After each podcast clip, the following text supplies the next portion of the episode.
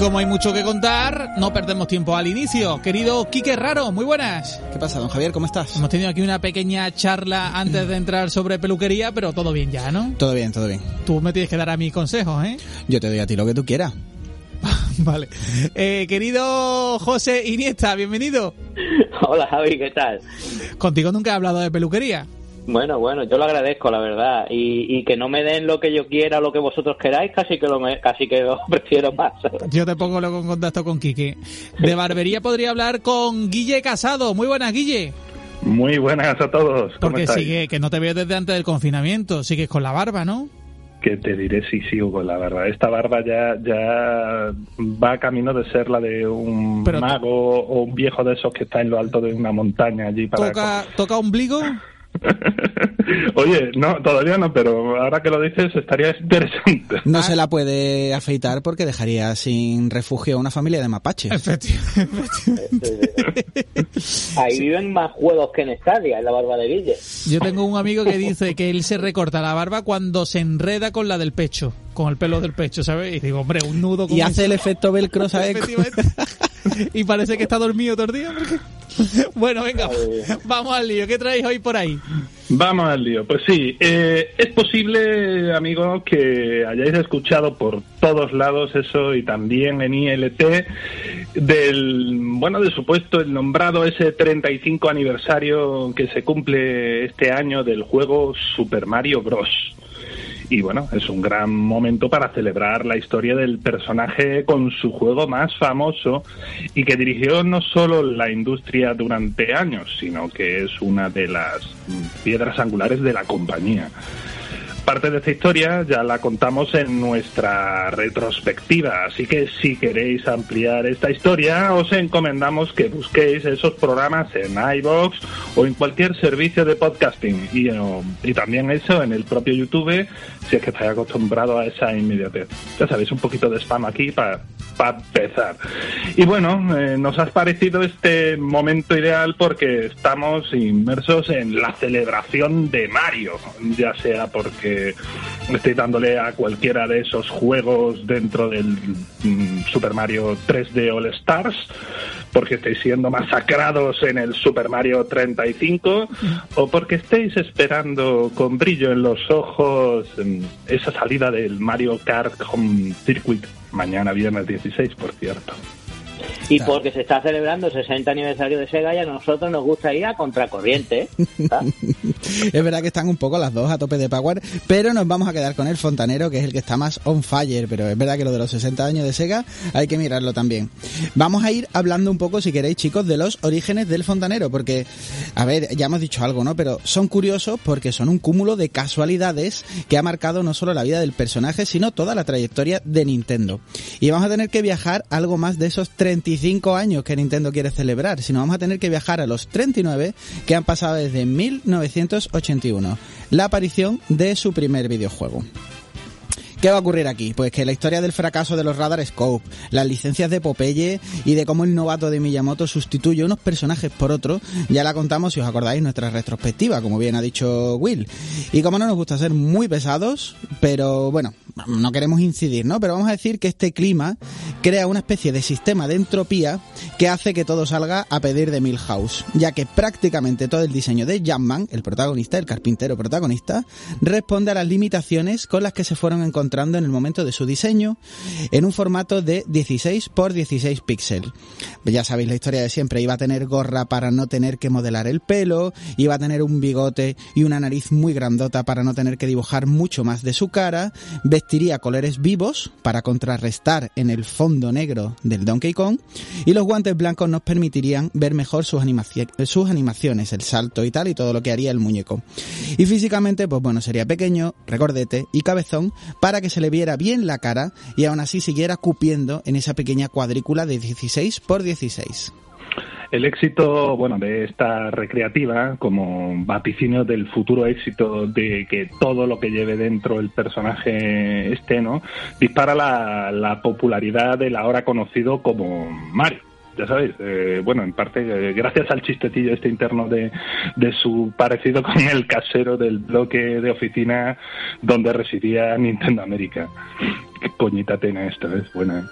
Bueno, pues un año después, en 1982, tendríamos secuela. Eh, en este caso sería Donkey Kong Jr., donde los roles se intercambiaban y era el tipo del bigote el villano secuestrador de monos para más señas, ¿no? Y bueno, al siguiente año, en 1983, el mundo vería Mario Bros. Sin la palabra super, Mario Bros. a secas. Un arcade donde Mario, con la ayuda de su hermano Luigi, debían limpiar las alcantarillas de Nueva York de bichos raros, porque en esta ocasión Mario era fontanero, ya que la idea de Miyamoto era que Mario fuera lo que el videojuego necesitase mm, que fuera. Y bueno, pues no sería raro verlo más adelante pues como obrero de la construcción en Wrecking Crew o juez de pista en NES Tennis o con un doctorado en medicina en Doctor Mario, por poner ejemplos populares, pero bueno, la sombra del fontanero iba a ser alargada y la más conocida debido por supuesto a uno de los títulos más importantes de la historia del videojuego. Y qué bien nos viene la sombra de Mario cuando jugamos en 3D. ¿eh? En fin, que llegamos por fin a septiembre de 1985, donde Japón conoce el juego más icónico de la Famicom de Nintendo, este Super Mario Bros. Ya sí, por fin es Super. En él, Mario y su hermano Luigi deben salvar a la princesa Peach de las manos de Bowser, que es el rey de los Koopas, las tortugas a las que se habían enfrentado en Nueva York en el juego anterior y que en aquel entonces les habían dado Shell Creeper como nombre. Mario y su hermano deben recorrer los ocho mundos que componen el juego con cuatro niveles cada uno de ellos, siendo el primero, ojo al dato, un tutorial de cómo jugar al juego sin decir ni una sola palabra al jugador, algo que a día de hoy se sigue estudiando en diseño de niveles. Y no queremos pasar de puntillas sin mencionar la inmortal banda sonora de Koji Kondo, que todos podéis tararear en vuestras cabezas, porque la verdad es que es difícil encontrar gente que no conozca hoy en día esta melodía. La historia de Mario es extensísima, literalmente, por lo que no nos da para pararnos y recalcar la importancia de este título va a ser Mario quien en el futuro va a liderar cada consola futura que salga de Nintendo, siendo sus juegos referentes de cada sistema, como por ejemplo Super Mario World, o juegos que bien definen las características y posibilidades de la consola, como por ejemplo Super Mario 64. Sí, José, pero no nos adelantemos que Super Mario 64 queda todavía un poco en el, en el horizonte, porque el éxito de Nintendo, el este Super Mario Bros., tuvo secuelas en NES. Algo que, bueno, no sería imposible de ver en el futuro, pero a día de hoy se nos antoja un poco raro acostumbrados a que un juego canónico de Mario eh, acompañe a su sistema y lo exprima y todos sabemos que Mario Galaxy 2 fue una feliz singularidad.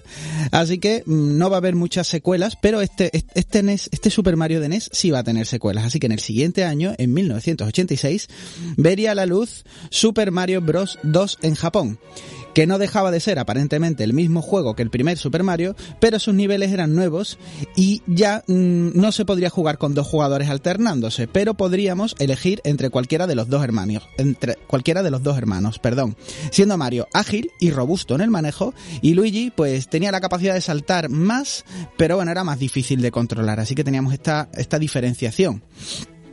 Si esta segunda parte nos llegase ahora, yo creo que lo entenderíamos, pues, ¿qué te digo yo? Como una expansión o como un DLC, ya que era igual que el juego anterior y más allá de los cambios entre, entre las diferencias de Mario y Luigi o el debut del fastidioso champiñón venenoso que lo recordamos con muchísimo dolor o, o cualquier cosita así más o menos de novedades chiquititas, su principal interés residía en que los niveles eran absolutamente nuevos y su dificultad era significativamente alta. Y no vamos a caer en decir que era el Dark Souls de los Mario, no, esto es un chascarrillo facilón, pero era una cosa muy difícil. Pero igual, se veía prácticamente igual. Cuando la rama americana vio que los japoneses habían creado como secuela esto, este, este cosa pero igual pero más difícil, no terminaron de verlo claro. Los mismos gráficos a una elevada dificultad no parecían que cuadraran con la manera de entender la secuela y de venderla allí en suelo americano. Así que ojo y cuidado que vienen las curvas que la mayoría conocerá.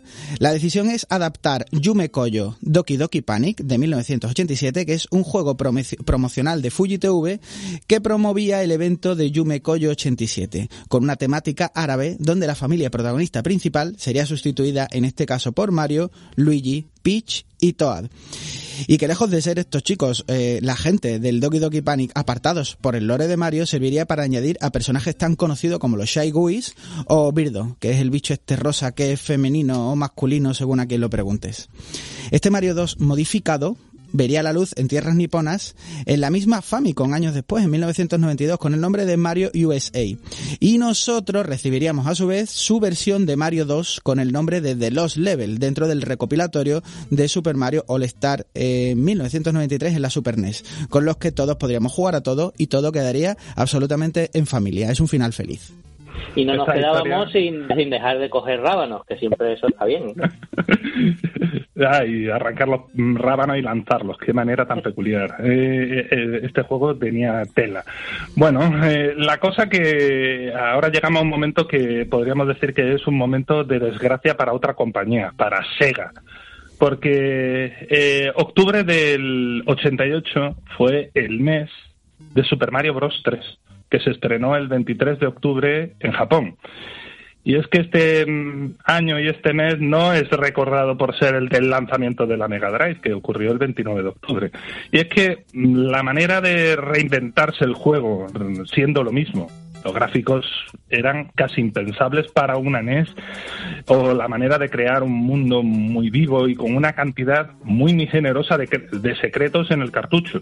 No solo encandiló a los usuarios de todo el mundo, sino que marcaría una manera de seguir muy clara de cara al resto de sus secuelas futuras.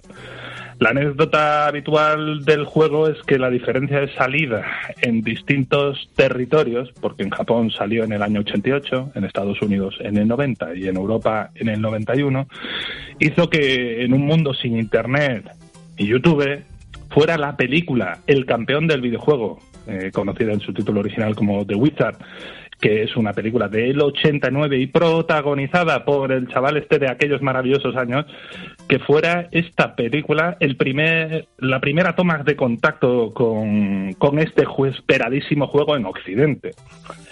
Y bueno, es aquí cuando hay que hacer una paradita, un alto en el camino, porque es debido al éxito del fontanero en estos años entre su trilogía de NES, donde la historia de Mario pues se divide entre entregas principales por un lado y los numerosos spin-offs y apariciones dentro de las consolas de Nintendo.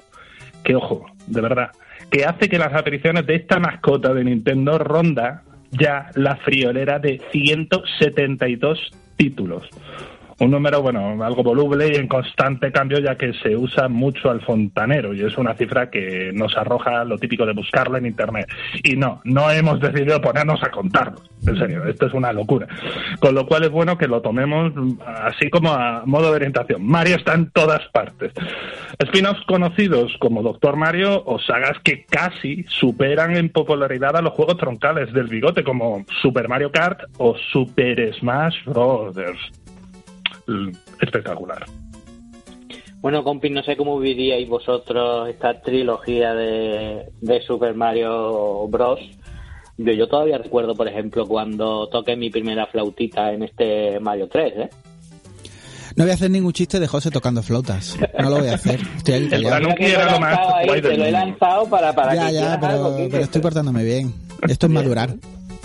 A mí el Tanuki me flipaba un montón. Yo la primera vez que, que cogías carrerilla con Mario, pegabas ese salto, atravesabas el cielo en ese escenario. eso. ¡Oh! ¡Oh! ¡Qué recuerdos me da Mario! Es genial. Yo es que me acuerdo poco de... Yo me acuerdo del 1 y del 2. Del 3 no, no lo recuerdo yo. Y me llama la atención una de las cosas que habéis dicho, creo que lo ha dicho Quique, eh, que tenían diferentes habilidades Mario y Luigi. Yo me creía que eran sinónimos. Es decir, mi hermano se cogía uno, yo el otro, y yo no sabía que uno saltaba más que el otro y uno era más ágil que el otro, ¿eh? En el primer juego sí, pero poco a poco, a partir de los levels, poco a poco empezaron a darle cada uno un poco su, su espacio. Es verdad que si Ahora no sé por qué perdía yo siempre a lo mejor, ¿eh? Bueno, bueno, bueno, bueno, bueno. Ya El, se- seguimos buscando excusas fáciles, Javi. El chico Luigi y el chico Tails, Ah, claro, vale, porque vale. Tails era inmortal y Luigi, Sí, a sí, Luigi sí, le sí. caneaban. Eh, Bueno, a día de hoy, es verdad, como dice Quique, hay, hay juegos y juegos, ¿no? Pero por ejemplo, en el Super Mario Galaxy hay diferencias. Tienes que, no juegas con Mario al principio, pero cuando consigues desbloquear a Luigi, pues Luigi es bastante más rápido y salta más también. A lo que pasa que, claro, eso que es lo que pasa, tiene su contrapartida. También se hace un poquito más difícil de manejar y de controlar con exactitud. Pero sí, sí, Javi, tenían, tenían sus, han tenido sus cositas y sus diferencias, la Ah, verdad. Bueno. Ahí está mi excusa a partir de ahora. Le pongo Bien. un WhatsApp a mi hermano. Nacho, no eran mejor que Luigi yo. era más difícil de controlar. Efectivamente, efectivamente. Claro, Y así claro. va a ser, quiero decir, de los levels se ha traído, por ejemplo, a mí, eh, José ha, ha dicho Mario Galaxy. Eh, el último juego donde yo me he topado con esto es en el New Super Mario Bros. U, que tiene un port estupendérrimo. Luego hablaremos un poquito de él para la Switch. Y primero te puedes terminar el juego con Mario, efectivamente, y luego aparece el New Super Luigi U. Y esto es un dolor de barriga fuerte, ¿eh? Esto es muy duro para vivir. en, vez, en vez de hacerlo más fácil, se hace más difícil. Bueno, entonces parece si, si empezamos a hablar de estos juegos troncales de, de Mario, porque eh, lo vamos a dividir, claro, vamos a dividir porque si no, no nos daría la vida ni el programa de nada. Y vamos a dividir tanto, tanto, que también los podemos dividir casi en 2D y en 3D con la salida, de- sobre todo, de este celebérrimo Super Mario 64, ¿no? Así que bueno, no nos vamos a liar tampoco demasiado, pero nuestra próxima parada va a ser el juego de Mario favorito de su creador, ¿no? ¿Verdad, Quique? Que no es decir poco, vamos a empezar, vamos a empezar por todo lo grande posiblemente, yo no sé si hay uno más importante que este, no es mi favorito, pero quizás sea el más grande. Vamos a empezar por Super Mario World de 1990, que es el juego de salida que acompañaría a la Super NES. Evidentemente muy influenciado por la tercera entrega de NES, por este éxito que había tenido. Pero decir que este Super Mario World era algo más de lo mismo y continuista sería absolutamente injusto y yo creo que muy desacertado. Ya que, bueno, este juego es el, el, el habitual en que los fans más recalcitrantes, como mi gran amigo José Iniesta, colocarían en el top de juegos de Mario. Y según Miyamoto, llevan razón, así que por algo será. Si está ahí en el podio y a Miyamoto le es el que más le gusta, por algo será. Ojo que eso no es solo opinión de José, también lo dice aquí este que está hablando. Yo, yo- También yo- es tuya, ¿no, Guille? Ya sabéis que el mío es otro. Yo te, iba a decir, eh, lo, de, lo de un Mario con capa me encanta. yo te iba a decir, yo creo que ese nunca he jugado, pero de repente he oído esto. y te han venido todos los feelings. Claro. Y que es muy bonita. ¿Eh? Y he dicho, sí, sí he jugado y creo que muchas horas. Pues sí, porque había aquí muchas cosas que, que hablar. Podríamos hablar de, yo qué sé, podríamos hablar durante horas de los coloridos gráficos del título, que eran muy bonitos. Podríamos hablar de un mundo enorme con aún más secretos que la tercera entrega, que yo creo que esto era un poco de, de mind blowing. Podríamos hablar de un diseño de niveles que en su momento desearon todos, ojo, todos los juegos de plataforma de la época de los 16 bits. O podríamos hablar del dinosaurio compañero que se ideó para el primer Super Mario Bros., para este que estamos celebrando ahora, y que las limitaciones de la NES dejó fuera. La NES dejó fuera a Yoshi, esto se habla poco de esto. Y también Yoshi, dinosaurio que acabaría siendo muy popular en la franquicia y teniendo su propia saga de plataformas también dentro de la Super NES. Y, Bueno. y, y- y cuando te equivocas de botón cuando estás saltando con Yoshi y lo tiras por, por el agujero, que ¿eh? eso de eso poco se habla también. Y cuando no te equivocas y lo tiras porque necesitas saltar más lejos, sacrificándolo de manera cruel y vil, ¿esto qué? eh? Pues si te equivocas, te equivocas. Yoshi en realidad. ¿Eh? O cuando por accidente le das al botón y, y taladras tu propio suelo que te mantiene vivo. Eh, Esa parte es dura. Bueno, este es el juego de bandera de la Super NES, ¿no? Es el título del 90, el Super Mario World. Pero mm, a Occidente nos llegó mm, otro título, el Super Mario World 2, Yoshi's Island, en 1995. Que ojo, en Japón no era una secuela, pero aquí nos llegó como una secuela de este Super Mario World. Mm, pero bueno, eh, este es que estaba principalmente protagonizado por Yoshi y un Baby Mario la mar de cuco. Qué graficazos tenía esto, que además aprovechaba el chip FX este que tan famoso. Esto era un mal mm, prodigio técnico que era este juego. ¿eh? Bueno, Pero bueno. así como curiosidad diré, Guille, que, que tan prodigio técnico es que a día de hoy los que emulan este juego en, en consolitas o aparatitos que van justitos de recursos, todavía es el que se usa para probar porque necesita muchas máquinas. Yo aquí lo que quiero, eh, al que nos oiga, eh, hablar de este título es importante porque forma parte de la saga Super Mario, es un juegazo, pero Ojo, respuesta oficial de Nintendo al respecto de si esto es una secuela o no. Efectivamente, no es una secuela del juego de Super Mario World. Esa es la respuesta oficial de Nintendo, si tenéis alguna duda al respecto de este juego. ¿Mm? Bueno, bueno, bueno, pero hablar de, juegos de digna mención y, yo creo que ha llegado ya el turno, sin ir más lejos, de, Super Mario 64. Estamos ya en 1996 y no sé si este será el preferido de, de Quique que los tiene todavía ahí en Ascua. Ahora, ahora lo descubriré yo inclusive.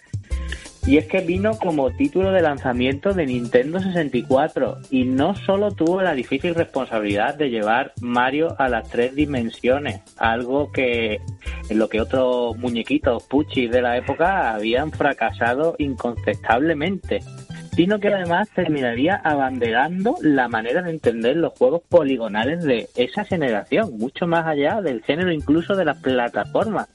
Mario 64 eh, era el sueño para la época. Se hace difícil de entender su importancia y fascinación, sobre todo para aquellas mentes jóvenes que puedan dar con él hoy en día y estén más acostumbrados a estos mundos en 3D. No solo porque se han estandarizado los, los modelos en 3D, sino porque, como buen juego de la generación de 32 y 64 bits, ha envejecido así un poquito regular. Pero lo cierto y verdad es que la magia que tenía el juego es de alguna manera muy, muy contradictoria. Y yo os digo, a lo mejor los jóvenes de hoy en día se le ponen este juego y después, a mí esto pues me parece incluso malo, pero en su día fue una, una auténtica revolución. Tuvimos nuevas maneras de movernos con Mario que asentaron la base jugable en 3D, movimientos que se inventaron para ese juego que a día de hoy siguen vigentes en los juegos modernos de Mario. Gráficos increíbles para su época y un mundo que volvía a tener infinidad de secretos. Lo que pasa es que ahora eran secretos en 3D para explorar.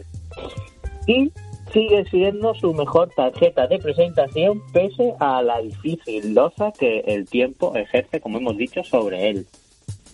¿Es el tuyo Yo lo he dicho, yo lo he dicho alguna vez. Yo lo he dicho alguna vez, José. A mí es que me pierde el Super Mario 64. Yo creo que es mi Mario favorito. Lo tengo, de hecho, creo que lo he comentado alguna vez. Yo tengo una vitrina en casa con los juegos que para mí han significado y está allí puesto en una, en un sitio especial. Uno de los 300, ¿no? No, no, no. Me parece que son 8 o 10. Ah, Alguien me regaló unas vitrinas de estas que son como de telefonía y las puse allí en mi casa y están como expuestos y el Mario 64 tiene allí un lugar especial. aparte de la vitrina con... Nada, nada, eso son otras vitrinas. unas especiales. Y el único juego que está allí de Mario es este. ¿Por qué? Pues porque a mí el Super Mario World, que me encanta, mm, a mí me llegó tarde. Eh, a mí me, yo tuve la Mega Drive y tuve la Super Nintendo después de cambiotearla con la Mega Drive. Cuando yo pude exprimir el Mario World, que es estupendo y que es fantástico, pues yo había jugado a todos los Sonic, al Sonic and Knuckle. De alguna manera me sorprendió un poco menos pero la primera vez que yo llegué a Super Mario 64, pues a mí aquello me voló la mente. A que todos, todos los cuadros que escondían millones de secretos y tú habías terminado una fase y volvías a entrar yo creo que eso no existía. El Super Mario World no lo tiene. Entrar en una fase y creer haberla terminado y creer verla todo y volver a entrar y tener otras 800 cosas más que hacer, esto es una maravilla. Pues yo incidiré con la propia banda sonora de Super Mario 64. ¿Estás cuando el bicho duerme? Suena casi nostálgico esto. Sí, ¿eh? yo estoy llorando un poco. Yo he de decir que aunque has dicho que eh, mogollones de secretos, a lo mejor no tenía, pero Super Mario World también tenía mucha rejugabilidad en cada nivel, ¿eh? Había también... Sí, sí, nadie lo duda. Lo que me refiero es volverte a meter en el nivel y ahora de repente en la película va otra cosa. Te metías en un nivel y ahora en una carrera. Te metías en un nivel y ahora tienes que llegar arriba. Te metías en un nivel y ahora tienes que entrar no sé qué. Y es como, bueno, esto no lo había yo vivido antes, en plan que esto tuviera esta capacidad, yo no lo... No, a mí me Ahí te quería yo escuchar.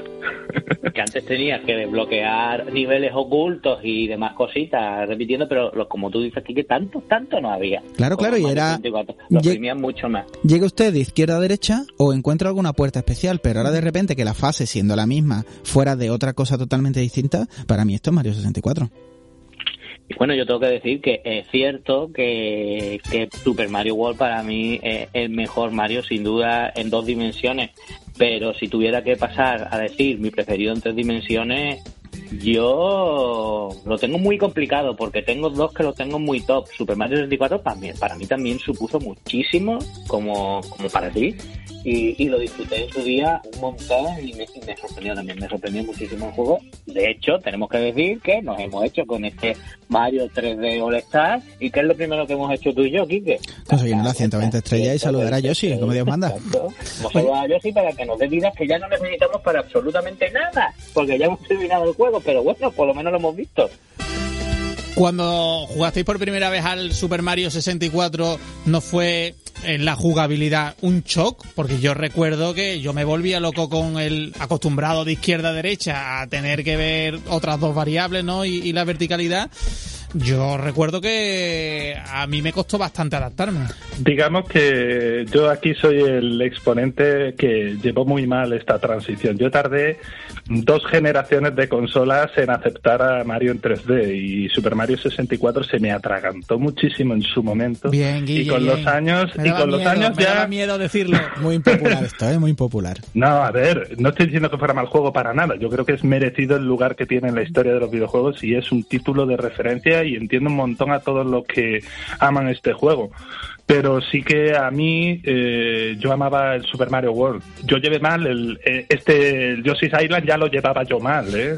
Era un género distinto a pesar de ir esto de plataformas y este 64 ya era como yo aquí no quiero ir, yo quiero quiero ir. Me costó, ¿eh? Me costó la transición. Después estoy encantado con Mario en 3D, pero me costó. En mi caso yo recuerdo que me costó bastante, como José dice, eh, los saltos, algunos saltos muy ajustados, tenías que ver la sombra del bicho para ver dónde mm, podías caer y durante un tiempo yo recuerdo haber jugado intentando que la cámara fuera lateral para, para ver a Mario como siempre. En plan, lo ponías como que para que fuera de izquierda a derecha y movías la... ¿Qué pasa? Que así te caías muchísimo porque te caías por el fondo. En plan, vale, la cámara tiene que estar detrás y yo me tengo que acostumbrar. Pero diré en su favor que en la época esta de PlayStation, Saturn, Nintendo 64, había muchos juegos de 3D que lo habitual era que la jugabilidad fuera medio mala, pero de alguna manera yo no sé por qué, eh, creo, lo sigo pensando, pese a que la jugabilidad haya envejecido como dice José, Mario 64 para mí es un juego que te lleva de la mano, que te lleva de la mano a, mira, ahora vamos a jugar así. Y vale, los saltos a lo mejor son un poco más raros que antes, pero ahora, y, y tiene una dificultad tan, eh, y unos diseños de niveles tan guiados que a mí me parece que si hay algún juego para mí, ¿eh? donde tuviéramos que pasar del, del 2D al 3D, no era Babsy 3D, no era el Wargame 3D, no lo era ni Croc tampoco, era, era Mario 64.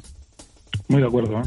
Y bueno, yo voy a decir aquí que no es por vacilar, pero a mí a mí se me hizo bastante sencillote el control, ¿eh? el manejo de yo lo vamos lo, asimilé bastante rápido. Cuestión de exigencias también, ¿eh, José? Así no, no, no, a mí no se me hizo complicado de verdad. De hecho, y esto aquí que me lo va a comprar porque lo hemos hablado en Petit Comité, se me ha hecho mucho más complicado ahora en esta versión que han sacado para para la Switch el 3D All Star, porque claro, el juego ahí hemos descubierto que realmente estaba perfectamente optimizado para lo que era el stick de Mario de, Nintendo 64, que a día de hoy lo cogemos y decimos, madre mía, esto que es, pero que en su día fue la absoluta revolución, y estaba tan optimizado para hacer esos movimientos de, de un lado al otro y poder saltar así como salta Mario lateralmente o lo que sea, que eso hecho con un stick de hoy en día normal se hace mucho más complicado. Entonces el juego en esta nueva versión está mucho más difícil y alguna estrellita la hemos sufrido, ¿no, Quique?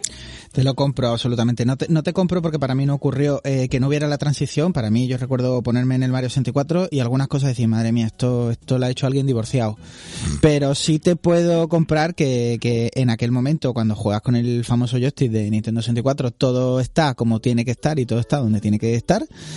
Pero en la versión de Switch, que es estupenda, que es maravillosa, que es fantástica, que la hemos disfrutado, eh, se nota que el control no está para eso. Y bueno, eso hace que algunas partes sean un poco, un poco locas. Eso sí te lo puedo comprar sin, sin, vamos, sin, sin darle mucha vuelta.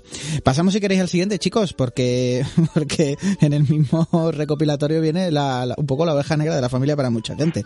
A mí me gusta bastante, pero tenemos que hablar de Super Mario Sunshine de 2002. Que bueno, eh, nacía aprovechando la, la nomenclatura de su consola, porque GameCube se llamó durante mucho tiempo Proyecto Dolphin. Juego que hay que decir que por primera vez en la historia de Mario no acompañó a su salida, vino un poquito más tarde y nos invitaba, este proyecto, como venía del proyecto Dolphin, nos invitaba a pasarnos por Isla Delfino, una paradisíaca isla en la que viviríamos la aventura más fresquita de Mario, la más veraniega, la que daba más chorrito, para combatir al nuevo villano, a Bowser Jr., que en algunos sitios se han ido llamando ya con el tiempo Bowsy, con la ayuda del Aquac una especie de jetpack manguera que daba nuevas habilidades al fontanero. Y bueno, mmm, insisto, chicos, da igual lo que hayan dicho por ahí, da igual lo que hayan dicho los análisis de videojuego y los analistas, da igual, jugada Mario Sunshine, porque no os vais a arrepentir. Es posible que, que, palidezca un poco en este recopilatorio nuevo al lado de los dos superpesos pesados que le ha tocado convivir con ellos. Pero eh, jugad Mario Sunshine si tenéis oportunidad porque no os vais a arrepentir, insisto.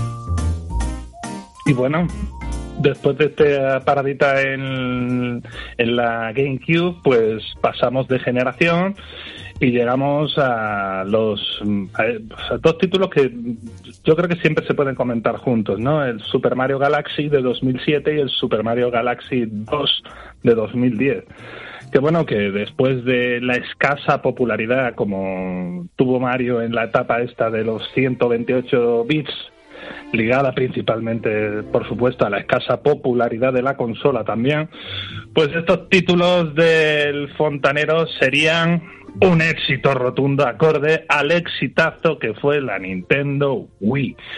Lo que deja claro que la historia de Mario y Nintendo pues suele ir de la mano. Mario Galaxy tenía la difícil tarea de reconquistar pues el corazón de los jugadores y no solo lo consiguió, sino que a día de hoy es uno de los títulos más fuertes del fontanero. Lo vemos en PAC debido a que el tiempo del que disponemos es limitado, pero es que básicamente también es injusto, porque el primer Mario Galaxy fue elegido por distintas publicaciones como el mejor juego de su década y su secuela, del que se puede catalogar que no solo está a la altura, sino que posiblemente es superior, recibió notas perfectas en multitud de medios y casi perfectas en el resto. Así que bueno, siendo un desastre, bueno, que esta secuela no venga en este reciente recopilatorio del Super Mario 3D All Stars, ¿no? Yo os digo, este fue el que a mí me reconcilió con el Mario en 3D. Este juego, que lo amo. Galaxy, como lo quiero este juego. Qué bonito. Me gusta cuando nos callamos y sale una cama musical fantástica, ¿eh? O un sonido de WhatsApp también. sí, vamos, vamos a aprovechar esta cama fantástica musical para deciros a todos los oyentes que recomendamos, aparte de que juguéis al Mario Galaxy que viene en el, en, el recopilatorio de Switch, que os paséis también por la banda sonora que también viene en el juego, por si la queréis encontrar en YouTube, tanto del primero del segundo, porque Koji Kondo mmm, ejecuta con una maestría asombrosa una, una banda sonora absolutamente nueva, pero con reminiscencias antiguas y parte de sus músicas clásicas en una especie de remasterizado, pero todo con todo orquestal, con una orquesta que, que, que, embellece muchísimo el título, porque el juego no es solo bueno en muchísimos aspectos. La música de Mario Galaxy y de Mario Galaxy 2 es para salir corriendo a comprarla en CDs y cuando tuvimos esa oportunidad. Es una música muy, muy, muy buena que embellece el título. Y bueno, ¿qué puedo decir yo de este título? Lo primero que hoy, para hacer un poquito de memoria, justo antes de, empezar con el programa que he hecho, pues conseguirme mis 120 estrellas en el Super Mario Galaxy de Switch. Y bueno, es cierto que con eso desbloqueo a Luigi, no me voy a pasar el juego otra vez con él para desbloquear la famosa estrella 121. Creo que no soy. Entonces, creo que eh, no lo vas a hacer aún. No, no, no lo voy a hacer, no lo voy a hacer. No, no, no me quedan ganas porque se me está quedando cara de Mario estos días, ya te lo digo yo. Y para mí el juego es excelentísimo y maravillosísimo. Y la verdad es que la, idea esta de lo de la gravedad con los planetas y cómo actúa cuando va saltando me parece para quitarse el sombrero. Pero para mí, sin embargo, Guille, le falta un toquecito de excelencia que lo ha tenido otro Mario que después comentaremos, que es uno, de, además, de los ultimísimos. ya sé por dónde vas, ya te, ya te veo, ya te veo, ya te voy viendo. ¿Y a ti, Quique, qué te parece, aparte de, de, de maravillarte también la, la banda sonora? Pues yo le tengo mucho cariño a los Mario Galaxy y, son extraños porque llegué muy tarde. Yo, una vez más, no sé qué me pasa con las consolas de Nintendo que siempre, no sé, me, suelo pillar antes las otras, supongo, y mira que me gustan. Llegué tarde al Mario Galaxy, lo descubrí moderadamente tarde. No lo he jugado como tú porque me pegué, me pegué un atracón de Mario 64 y me he puesto a hacer otras cosas para no saturarme. Pero lo descubrí tarde y, y me dio mucha lástima porque creo que, no sé cuándo lo descubriría, lo descubriría 5, 6, 7, 8 años después, ya en el final de la vida de la Wii. Pero creo que si, que si lo hubiera descubierto el primer Mario Galaxy en 2007, creo que durante mucho tiempo me hubiera cambiado el, mi visión personal de la Wii, ¿no? Porque siempre era para mí, era una especie de consola accesorio para jugar a otras cosas y que gráficamente no era muy potente. Yo creo que el Mario Galaxy le saca los colores en 2007, ¿eh? Eh, ni siquiera al final de la vida, no es el canto del cisne de la consola ni muchísimo menos. Yo creo que el Mario Galaxy 1 le saca los colores gráficamente a todos los demás juegos de Wii. Y esto es decir demasiado, ¿eh? Incluyendo Mario decir- Kart, muy parecido, ¿no? Gráficamente, yo te diría que sí, hay unos efectos, aparte que el muñeco puede ser el modelado, sino el mismo parecido, eh, hay unos efectos de luces, hay unos muñecos grandísimos, hay un- unas cosas así con los planetas, la noche. Gráficamente, mm, Mario Galaxy.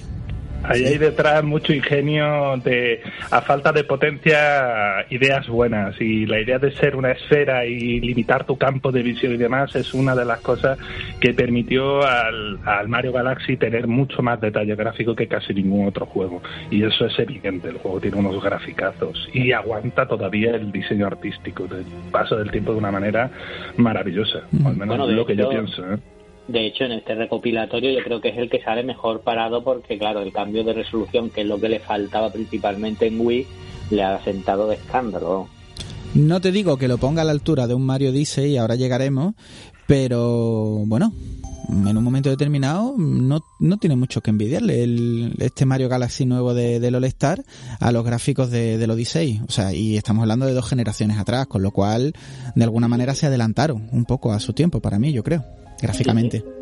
¿Y qué parece si adelantamos también con otro titulito? Pasamos al New Super Mario de 2009.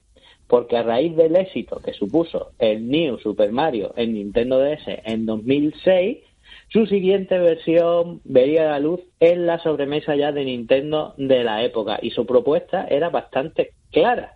Volver a la 2D. Pero eso sí, en una puesta a punto envidiable en cuanto a jugabilidad. Yo te diría que este de, lo- de los Mario 2D eh, ha sido mi favorito durante mucho tiempo, ¿eh? Y podemos hablar de él y podemos hablar también de su secuela, de New Super Mario Bros. U, de 2012. Secuela de las dos entregas portátiles y del de Wii con los que forma saga. O sea, son cuatro, ¿vale? Hay dos en portátil, eh, uno en Wii y otro en Wii U. Que este también tendrá support en Switch, que es el que podéis jugar ahora de manera más fácil. Es un port con todos los DLC, típico de, de estos que están sacando de Switch de, de Wii U. ¿Qué pasa? Que no inventa nada con sus predecesores, pero refina la fórmula de diversión más jugabilidad de los anteriores. Y bueno, a mí me parece un, un para mí, de todos estos juegos de 2D, mm, de la última jornada, yo me quedaría con, con el port de, de Switch de New Super Mario Bros. eh, U, que es que me parece estupendo y desde aquí recomiendo muchísimo, muchísimo. Puede ser que os dé incluso más horas que el Mario Odyssey, no lo sé. Depende de lo que os guste. Quique, ¿estos eran los que se podían jugar a cuatro jugadores? O Sí, los sí, sí, sí, correcto, Esto es- correcto. estos tenían ese punto eh, gamberro un poco de party game, pero a la vez era un juego muy hardcore, era todo a la vez. Eh, Es, es una chulada. Yo, yo todavía recuerdo fascinado la primera vez que lo enseñó eh, mi amigo Mauri y, y yo estaba alucinando cuando vi este juego. Mm, hablamos de lo que sería traer un juego antiguo a la modernidad y esto era modernizar todo Super Mario del concepto 2D, ¿no? Una pasada. Y bueno, eh, si pasamos de un título, vamos a continuar, si os parece, con Super Mario 3D World de 2013, que bueno, fue una vuelta de tuerca al concepto de Super Mario 3D Land, otro juego que disfrutamos en 2011 en la 3DS, y juego, pues este con unas críticas inmejorables, ojo, pero unas ventas modestas debido mm, a la baja popularidad de, de, de la Wii U, que tuvo pocas ventas, ¿no? Y bueno, esta, este producto, el Super Mario 3D World, pues recibiría su segunda oportunidad pues como tú has dicho allí, ¿no? Pero también en la, en la Switch, ¿no? Eh, esto es mm, una manera estupenda de acercarse a un título que francamente es muy bueno. Lleva razón, Guille, recibirá su, su, segunda oportunidad porque es un juego que está por salir y si no recuerdo mal, lo estoy diciendo de memoria, creo que lo tenemos, este por para Switch, eh, lo tenemos para febrero del año que viene. Así Correcto. que todavía eh, vamos a tener, vamos a tardar un poquito en poder hacerle justicia a este juego tan desconocido, infravalorado, que es muy bueno, muy bueno. Y así, bueno, voy a dejar que suene un poquito el temita.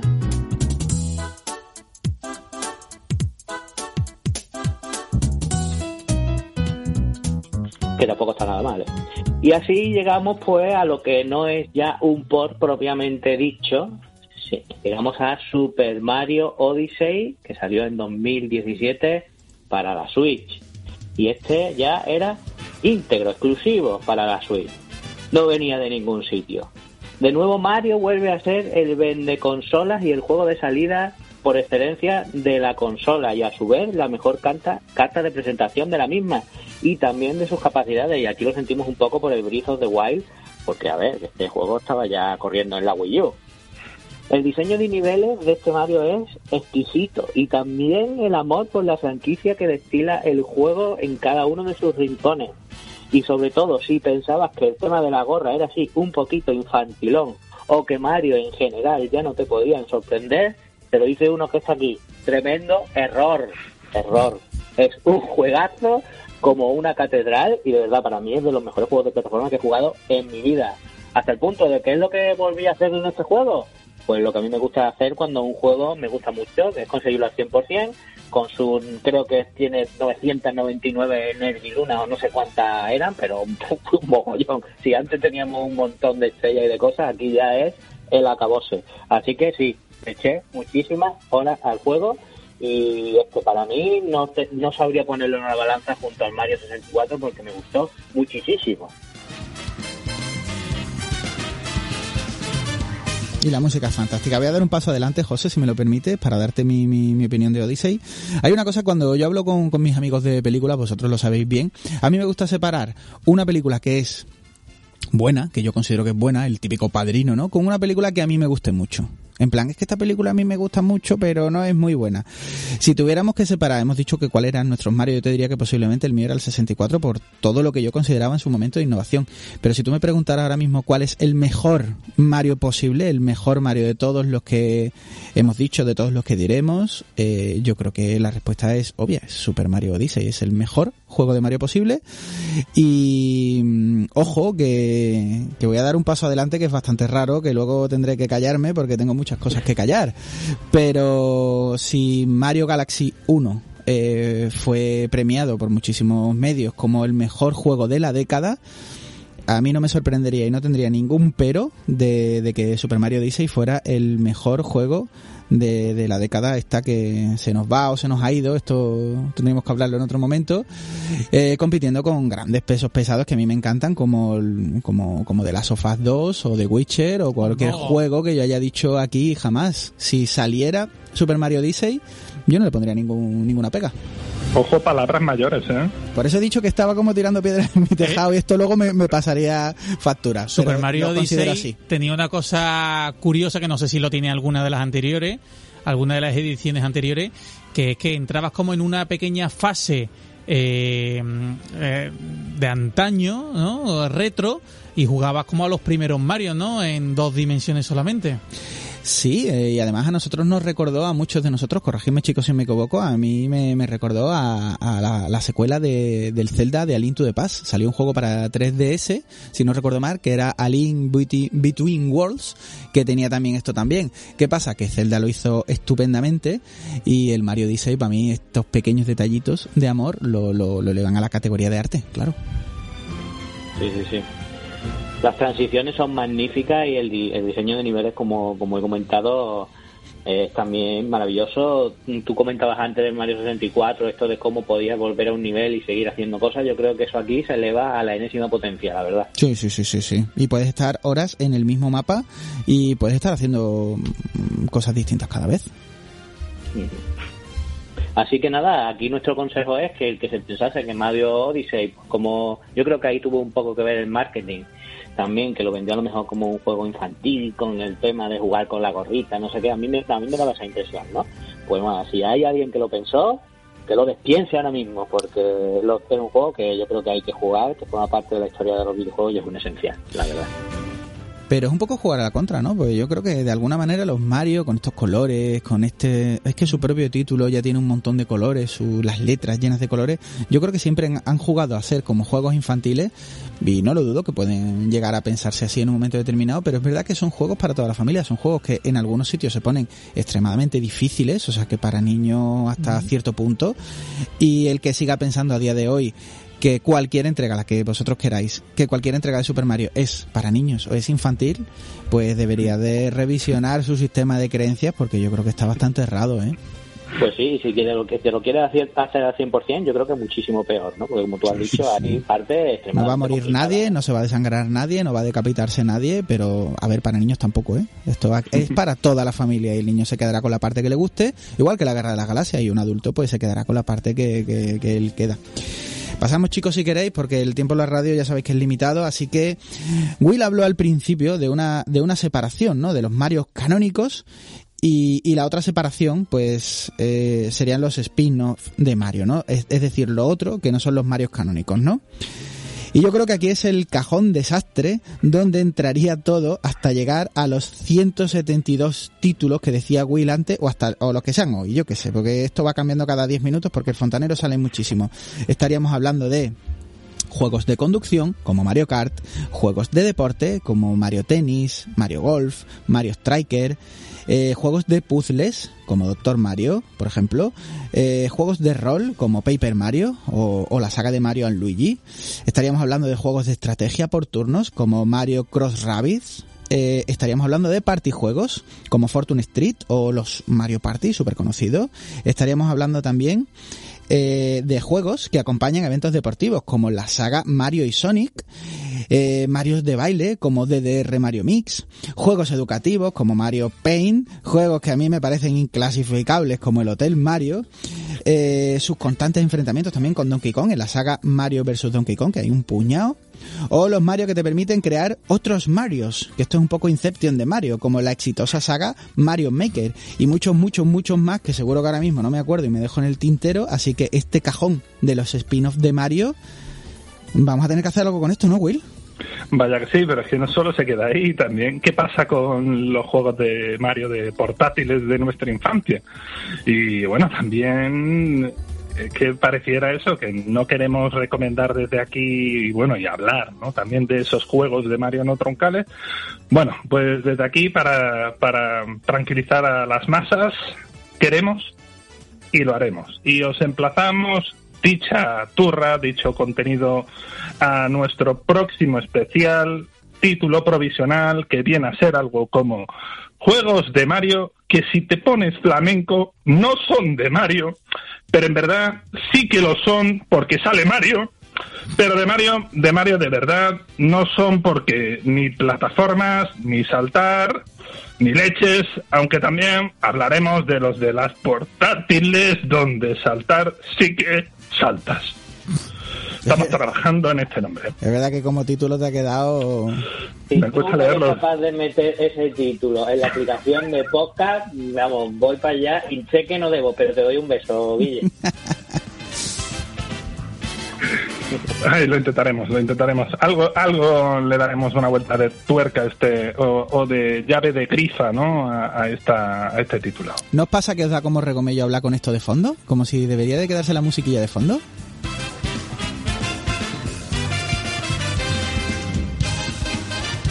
Os estoy imaginando en el estudio ahora mismo bailando, ¿eh? ¿Qué es lo que estamos haciendo? Un poquito sí, ¿eh?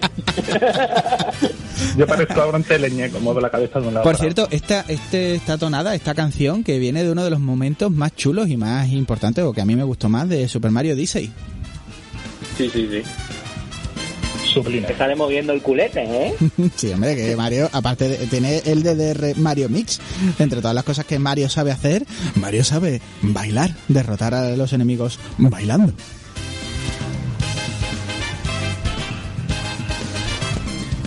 Hasta aquí el especial de Super Mario.